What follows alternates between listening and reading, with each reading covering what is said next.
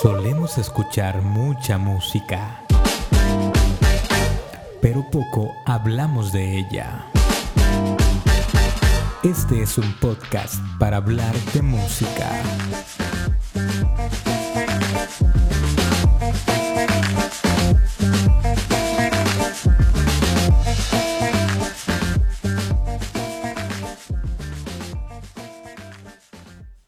Para hablar de salsa, hay que remontarnos primeramente al matrimonio musical engendrado por el músico cubano Chano Pozo y el jazzista Dizzy Gillespie.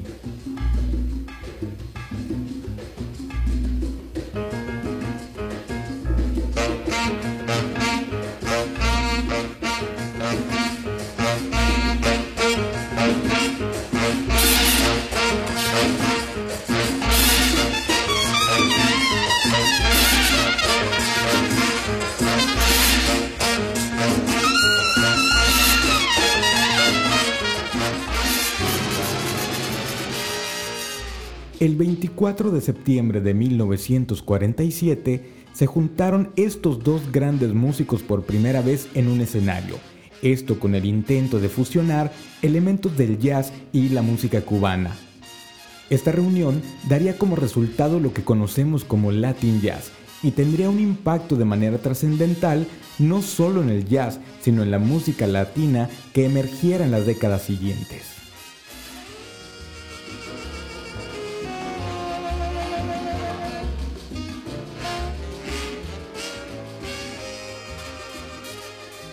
Sin embargo, la música latina seguía sin tener un lugar propio dentro de la cultura musical norteamericana, ya que se consideraba a los latinos como personas conflictivas, desenfrenadas y de malas mañas.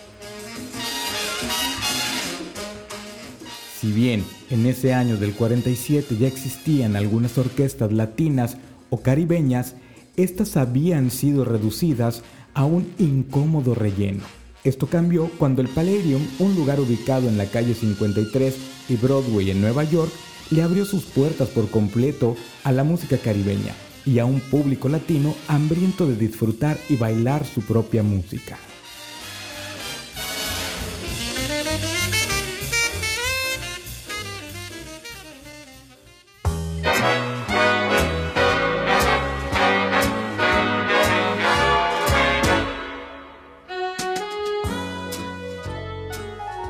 A finales de la década de los 40, el Palladium estaba en decadencia.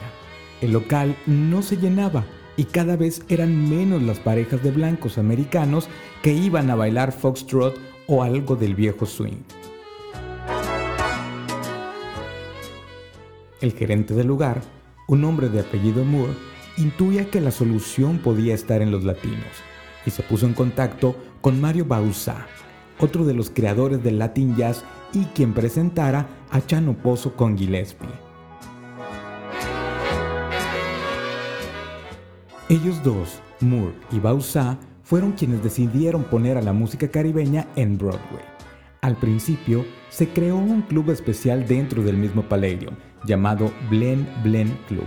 Esto en honor a una composición de Chano Pozo, y se presentaban matinés los domingos con bailables para la colonia hispana.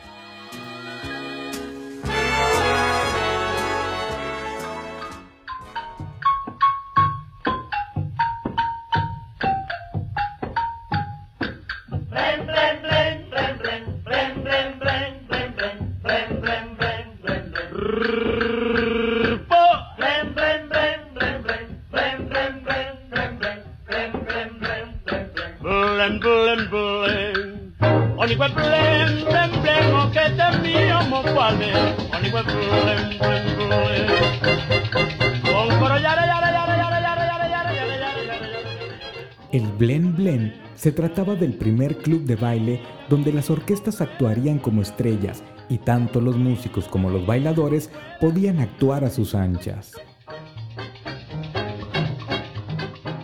Fue tanto su éxito que pasó de ser solo matiné los domingos a realizar bailes dos días a la semana. El Palladium nuevamente estaba lleno, y esto era gracias a los latinos. Antes de un año ya se había consagrado a la música afrocubana.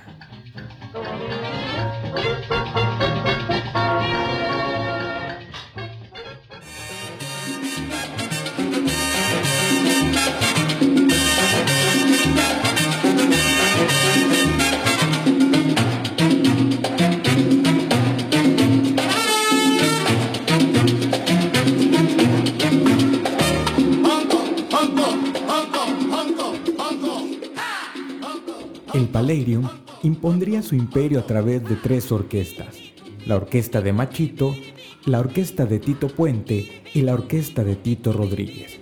Sin embargo, dicho poderío y efervescencia por la música latina tendría un momento difícil en el año de 1964 y llegaría de la mano del bloqueo económico impuesto a Cuba debido a la Revolución cubana.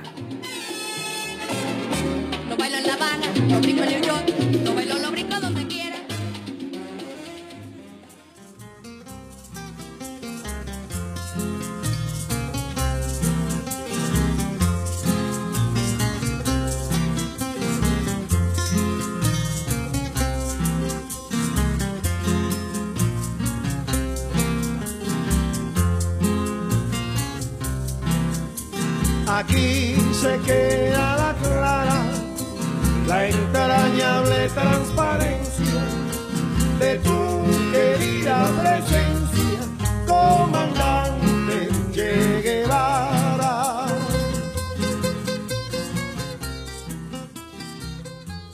Debido al bloqueo económico y cultural impuesto por Estados Unidos, la música tuvo que funcionar al margen de Cuba, sobre todo en Nueva York. El Palladium, que había servido de trampolín para todas las modas y éxitos, perdió su licencia para vender alcohol y esto significó un duro golpe para el lugar.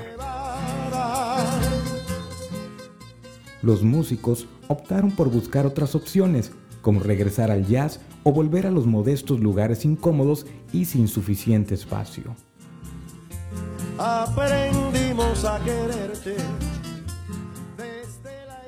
las grandes compañías disqueras decidieron también cortar lazos con todo aquello que evocara la antigua presencia cubana y dejaron de apoyar esta música.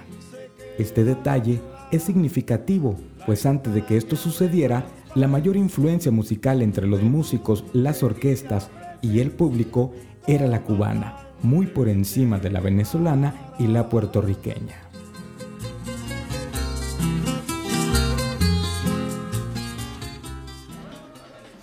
Hey, Matty. What? Where's Barry? Barry couldn't make it. Oh. So Cuck will call Mark. Called who? Mark. Oh, okay.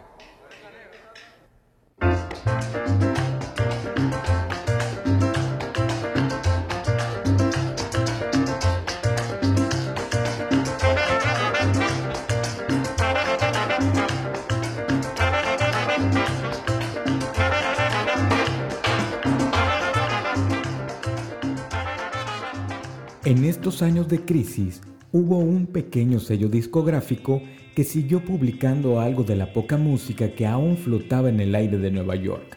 Este sello se llamaba Alegre.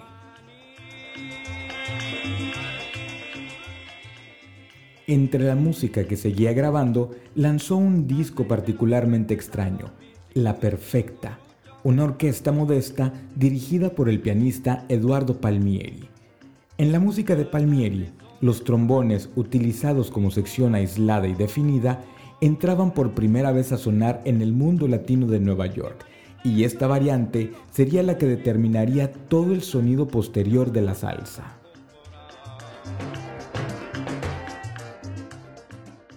Estos arreglos sonaban agrios, con una ronquera agresiva y muy alejados de las formas sutiles de las jazz bands.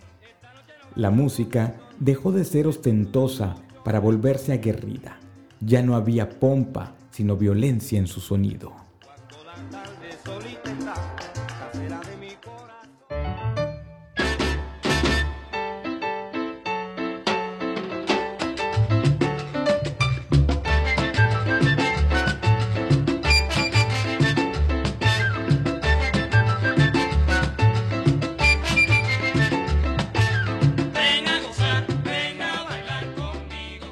La comunidad latina de la ciudad ya se movía tras intereses distintos. El espíritu festivo del Palladium fue sustituido por la violencia social y política de los Young Lords, y la música reflejó ese cambio. Si bien aún faltaban algunos años para que la salsa anunciara su despegue, Eddie Palmieri funcionando como pionero aislado marcó los rumbos definitivos de esta música.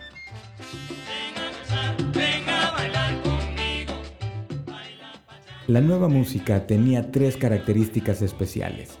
El uso del son como base principal. El manejo de unos arreglos menos ambiciosos pero más agrios y violentos. Y por último, el toque del barrio marginal, es decir, la música ya no se determinaba en función de los lujosos salones de baile, sino en función de las esquinas y sus miserias. La música no pretendía llegar a los públicos mayoritarios. Su único mundo ahora era el barrio, y es este barrio precisamente el escenario que habría de concebir, alimentar y desarrollar la salsa. Aquí arranca la cosa.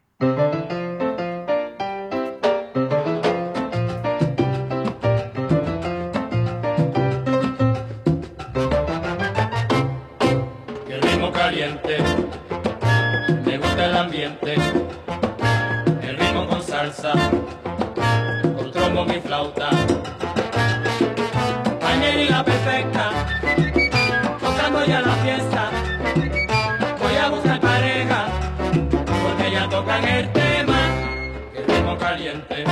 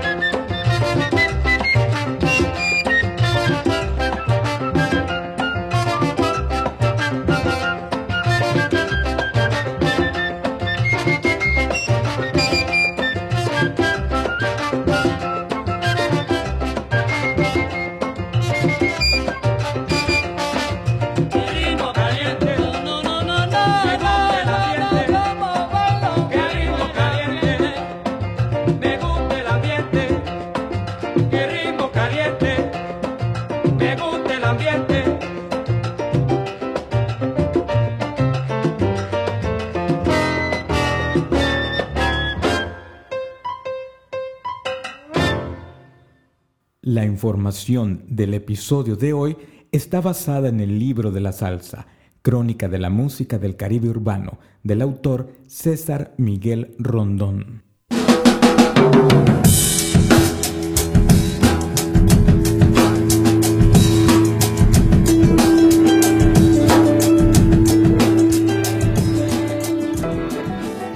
Yo soy Homero Ontiveros y esto fue Hablemos de Música, una producción de la zona sucia.